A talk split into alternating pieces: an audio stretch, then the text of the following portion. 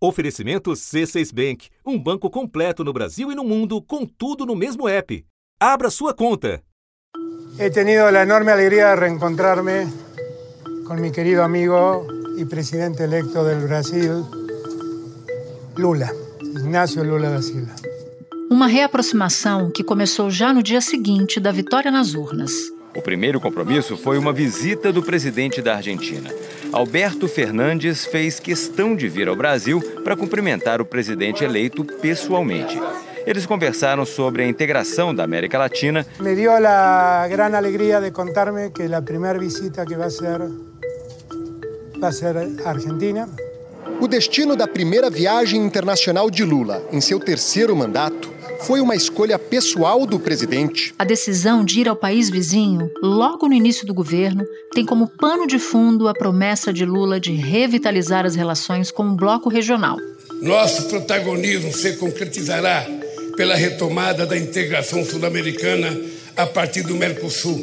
O que passa por dissuadir um dos integrantes de negociar sozinho com a segunda maior economia do mundo. Presidente Lula está em Montevidéu para a segunda etapa da sua primeira viagem internacional. O primeiro compromisso de Lula foi com o presidente do Uruguai, Luiz Alberto Lacalle Pou. Fez questão de vir justamente para demonstrar que o Uruguai é importante para o Mercosul e tentar convencer o presidente uruguaio a não fechar um acordo individual com a China. E ainda por intensificar o comércio com os argentinos. A Argentina enfrenta uma crise grave que causou a escassez de dólares por lá. E isso travou as transações comerciais entre os dois países. E a Argentina ainda é o nosso terceiro principal parceiro comercial, atrás apenas da China e dos Estados Unidos.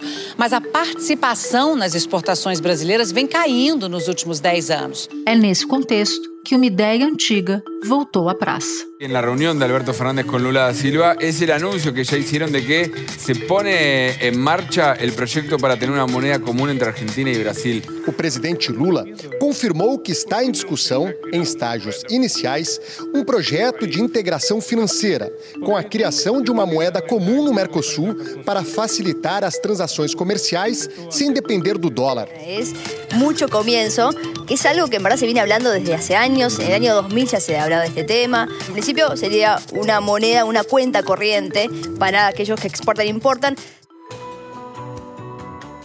Da redação do G1, eu sou Natuzaneri e o assunto hoje é Moeda Comum.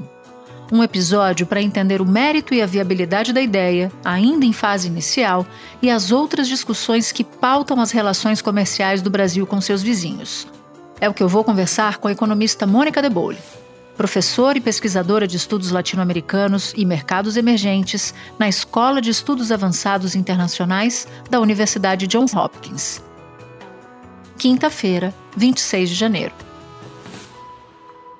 Mônica, eu queria que você começasse nos explicando do que se trata essa proposta para facilitar o comércio entre o Brasil e a Argentina e por que o termo moeda comum, usado pelo presidente Lula e pelo presidente argentino, não é o mais correto. Moeda comum é aquilo que a gente tipicamente entende como sendo uma moeda que é adotada por vários países. Então, no caso, o exemplo clássico é o euro, né, que é uma moeda que é adotada por países todos pertencentes à zona do euro, países esses que deixaram de ter as suas próprias moedas e passaram a ter uma moeda comum, única e comum. Então, esse, esses dois termos, moeda única, moeda comum, são termos que a gente atribui a essa situação. No caso do que está sendo proposto para Brasil e Argentina, a gente não tá não, não se trata de, de, em absoluto, de criar uma moeda que vá substituir o real no caso do Brasil ou que vá substituir o peso no caso da Argentina. Nem tampouco se trata de uma moeda na concepção que a gente geralmente tem de moeda. Porque moeda, aquilo que a gente utiliza como moeda num país, geralmente tem que cumprir pelo menos três funções. Ela tem que servir como uma unidade de conta, então como um meio através do qual você cota preços e você põe valores em contratos. Então, vale quantos reais? Esse, essa pergunta remonta exatamente para a unidade de conta. Então, essa é a primeira função. Segunda função, meio de troca. Então, quando você vai fazer uma compra, você utiliza o quê? Reais para trocar por mercadorias. Então, meio de troca é uma segunda função exercida por moedas, como a gente as entende. E a terceira função é uma função que a gente chama de reserva de valor, que é, para colocar de uma forma bem simples, poupança. Então, assim, você poupa em quê? Você poupa em reais. Então, isso daí funciona como. É o real funcionando como uma reserva de valor, a moeda funcionando como uma reserva de valor. Isso é como as moedas funcionam nos vários países, elas cumprem essas três funções. Quando você estabelece uma moeda que vai ser utilizada apenas como uma unidade de conta, então apenas para denominar transações, aquilo que você antes denominava, por exemplo, em dólares, você passa a denominar numa outra moeda, você na verdade só está utilizando uma função da moeda, que é essa, unidade de conta. O que a gente tem é apenas uma unidade de referência. Por isso eu achei bastante felizes as, as explicações que tentaram dar conta desse fenômeno, utilizando a URV, que nós já tivemos no Brasil e sabíamos como funcionava, como uma referência para entender o que é essa discussão entre Brasil e Argentina. Agora é para valer.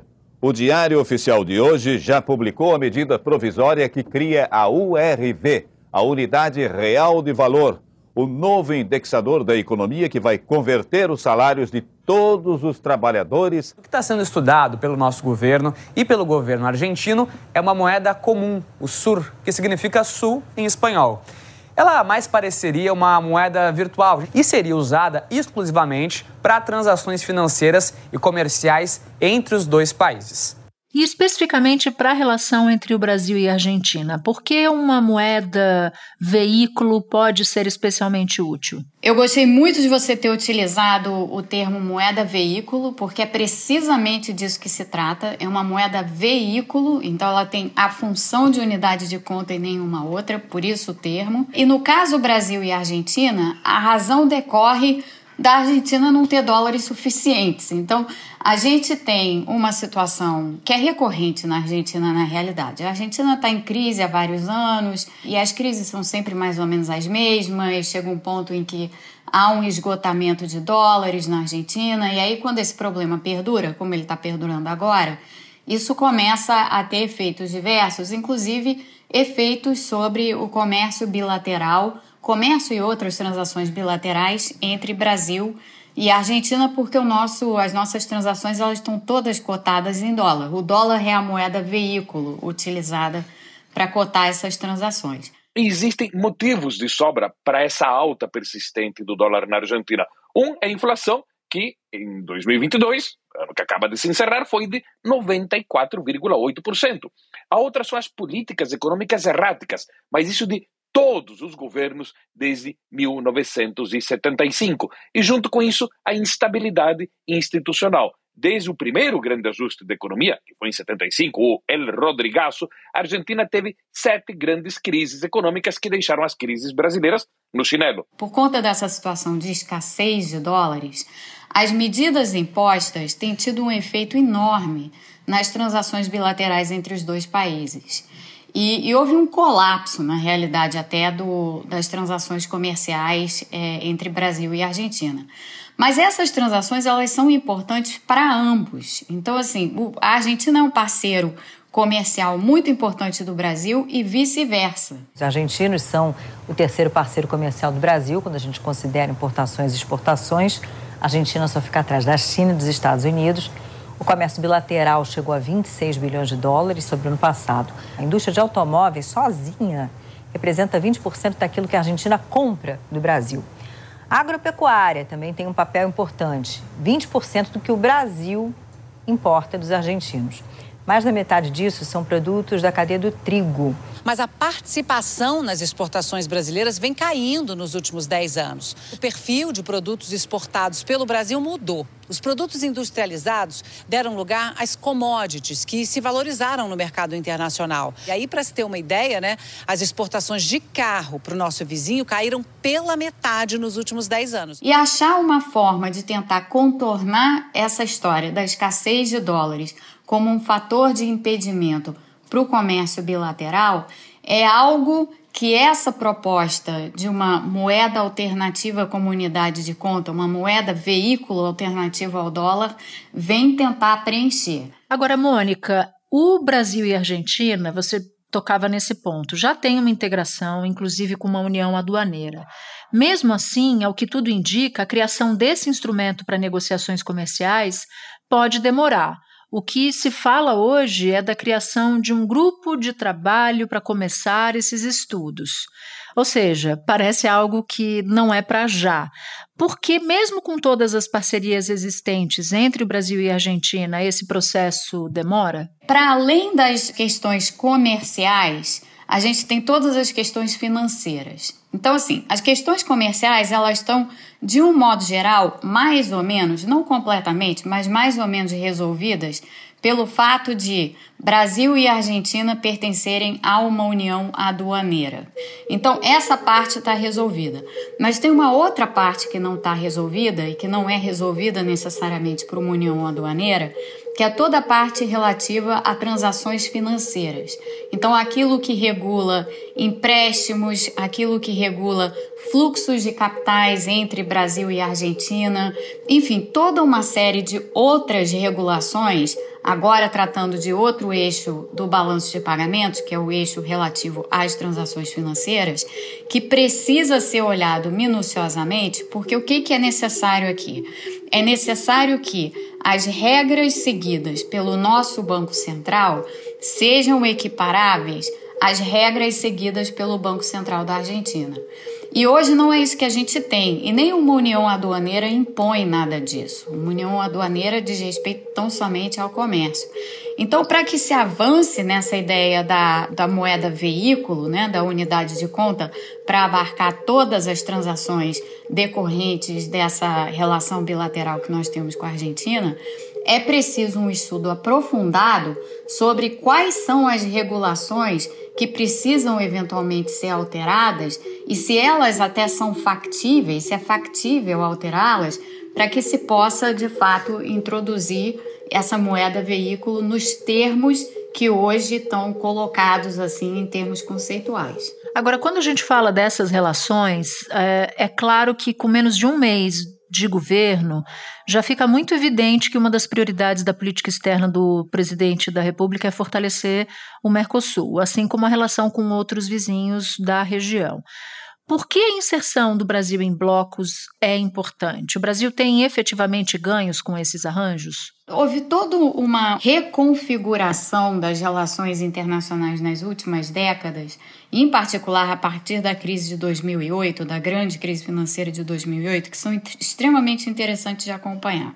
Então, assim, se antes a gente falava de relações internacionais como relações entre países, né? Então, o tipo de arranjo que um país tinha com outro e tal, fosse em que fosse, fosse na área econômica, fosse na área geopolítica, fosse na área que fosse, é, a gente estava sempre tratando no nível dos países.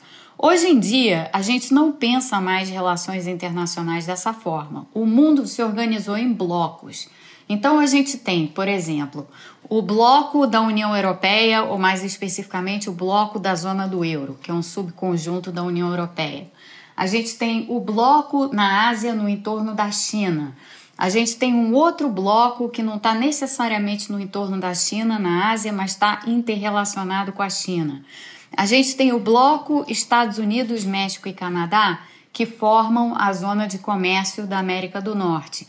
E a gente não tem nada equivalente nas Américas é, Central e do Sul. Nós não temos blocos organizados. A viagem de Lula à Argentina marca ainda o retorno do Brasil à comunidade de estados latino-americanos e caribenhos. A cúpula da CELAC se reúne aqui em Buenos Aires e Lula vai aproveitar a presença de representantes de outros 32 países para restabelecer relações que foram cortadas no governo Bolsonaro, entre elas com Cuba e com a Venezuela. Eu acho não só que pode, não só creio que sim se pode, como é necessário o Brasil como que é necessário que o Brasil ajudar todos os seus parceiros. Ajude a todos os sócios. E é isso que nós vamos fazer. É o que vamos fazer.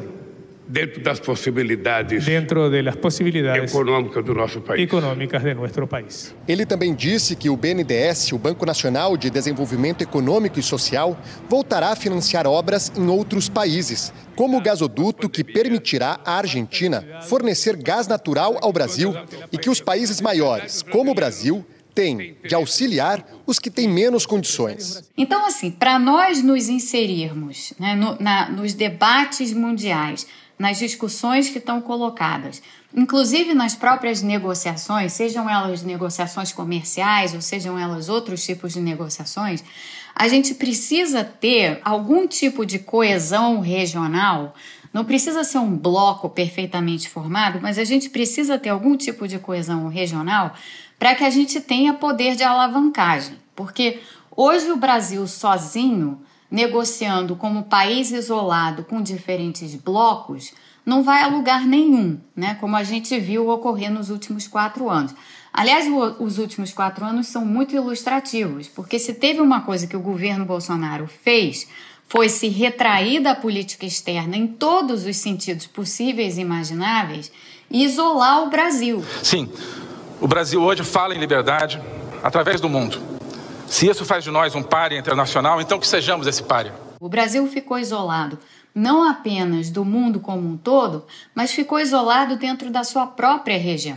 E o Brasil é um país que tem, pela sua, pelo seu tamanho, pela importância da sua economia e tudo mais, o Brasil tem um papel de organizador desse bloco regional América Latina que é de extrema importância. Na verdade, duas economias têm esse papel, e são o Brasil e a Argentina. O presidente argentino falou que deseja o melhor para o Brasil. Quando o Brasil le va bem, inexorablemente le va bem a Argentina, porque somos pueblos definitivamente hermanados. Existe ali né, uma ideia de integração latino-americana lato senso, ampla, que também é um desejo da, da, das esquerdas da América Latina de uma maneira geral. O restabelecimento do lugar do Brasil na CELAC é um dado importante que vai guiar a política externa do governo Lula daqui para frente. Então, super importante para o Brasil restabelecer os laços com, com o Mercosul, restabelecer os laços com o restante da América Latina, para que a gente tenha alguma chance de inserção global, que é uma coisa que está faltando para nós. Me espera um instante que eu já volto para retomar minha conversa com a Mônica. Com o C6 Bank, você está no topo da experiência que um banco pode te oferecer. Você tem tudo para sua vida financeira no mesmo app, no Brasil e no mundo todo. A primeira conta global do país e atendimento personalizado, além de uma plataforma de investimentos em real e dólar com produtos exclusivos oferecidos pelo C6 em parceria com o JP Morgan Asset Management. Quer aproveitar hoje o que os outros bancos só vão oferecer amanhã? Conheça o C6 Bank. Tá esperando o quê? C6 Bank. Agora, tem um país em particular que não está querendo muito participar dessa, dessa festa, porque, em meio aos encontros dos líderes da América do Sul, a gente viu a resistência, em particular, do Uruguai nesse momento, inclusive procurando parcerias diretas com a China, o que infringe as regras do Mercosul.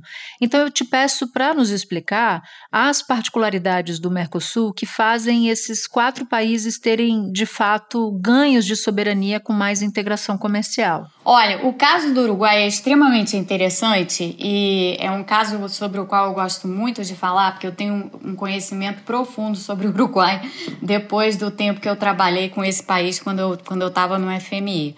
O Uruguai é um caso muito particular dentro do Mercosul, porque, ao contrário dos outros membros, ao contrário do Brasil, da Argentina e do Paraguai, o Uruguai é um país que sempre procurou, na abertura é, externa, a solução para os seus problemas. O Uruguai é um país pequeno, pequenininho, e é um país que está espremido entre o Brasil e a Argentina e que, mal ou bem, sofre as consequências daquilo que acontece tanto no Brasil quanto na Argentina. Um exemplo clássico disso foi o que aconteceu com o Uruguai em 2002 e 2003, em decorrência da crise argentina de 2001, o calote de 2001.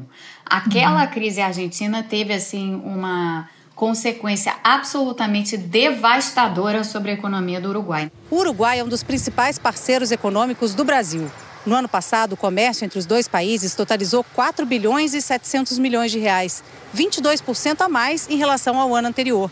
O incremento principalmente pelas exportações brasileiras de produtos como carro e carne. Como o Mercosul andou andando para trás, né, nas últimas décadas, em larga medida por conta das crises na Argentina, mas também em larga medida por conta do abandono é, de, dos dois países principais, Brasil e Argentina, em relação ao tema Mercosul, o Uruguai tem tentado abrir frente sozinho e tem, e tem feito esse enorme esforço de tentar estabelecer relações é, bilaterais e às vezes do próprio Uruguai com blocos multilaterais, é, já que o Mercosul estava absolutamente disfuncional nesse aspecto. O recado de Lacajpo é: se Brasil, Argentina e Paraguai quiserem aderir às conversas com Pequim, ótimo. Senão, o país segue sozinho para abrir as portas do Uruguai ao mundo.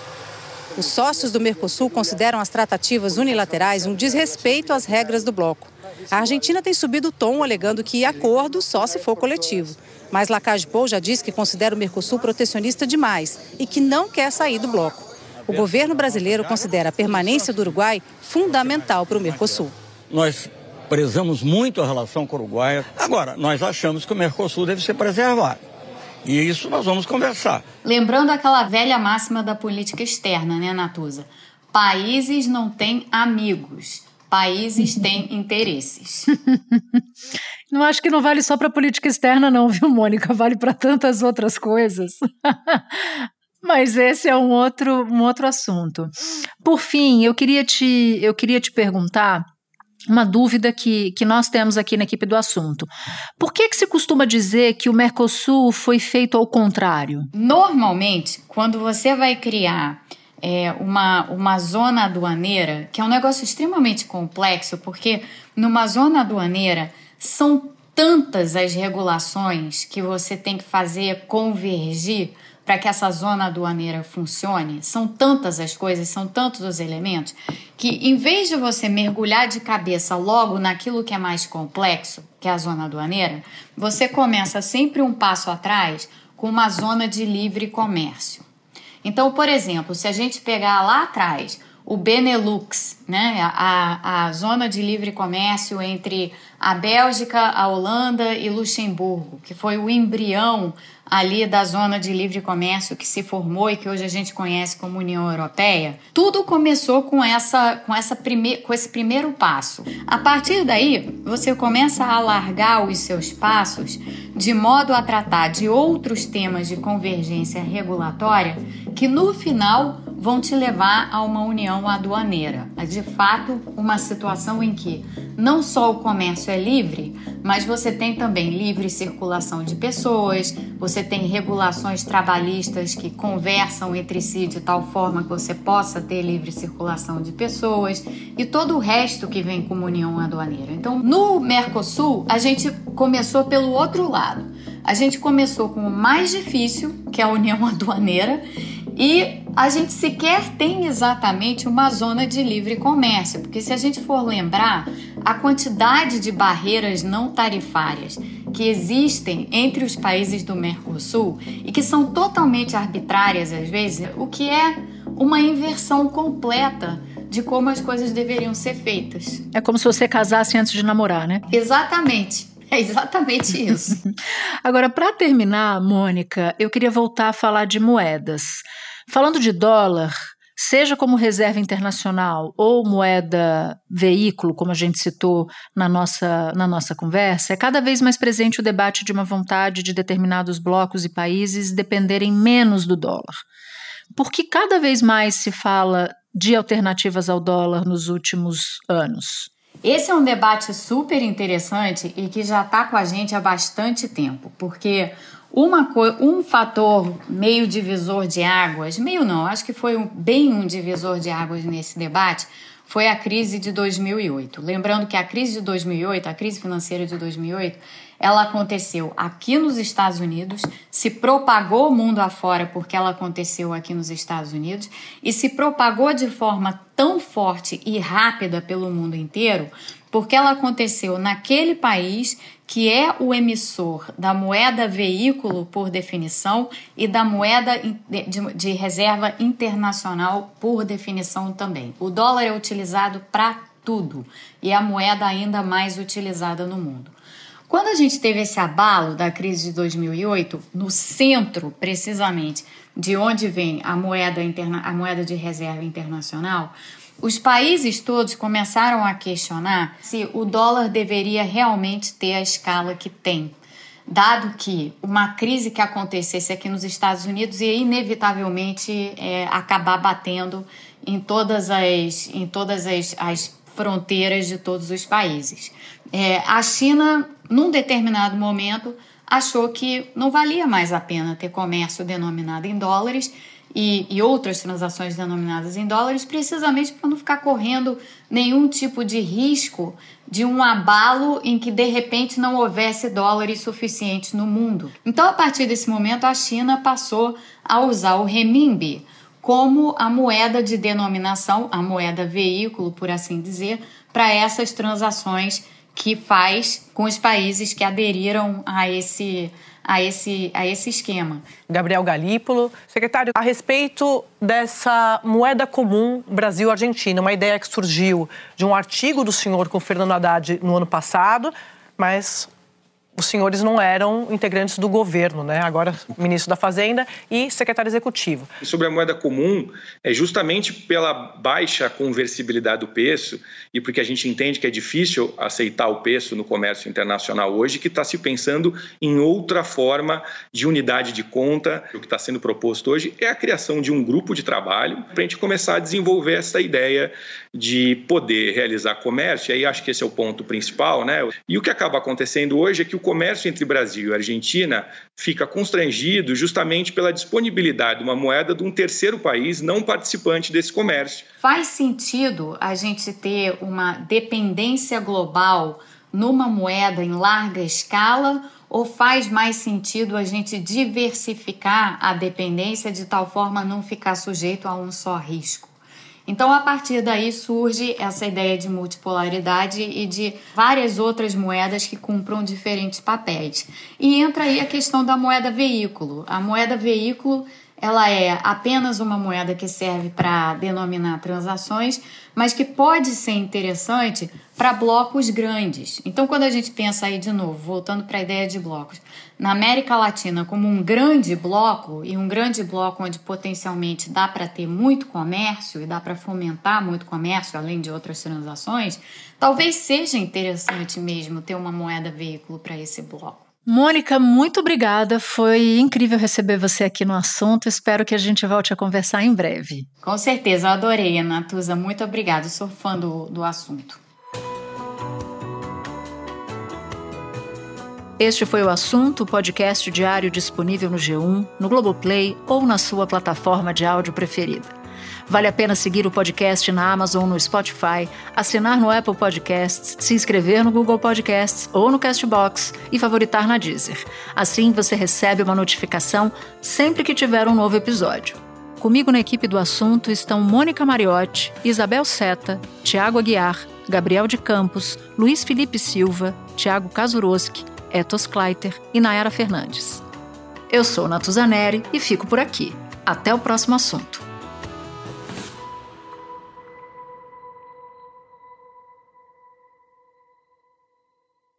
Você no topo da experiência financeira que um banco pode oferecer. Escolha um banco completo no Brasil e em qualquer lugar do mundo. Abra sua conta no C6 Bank.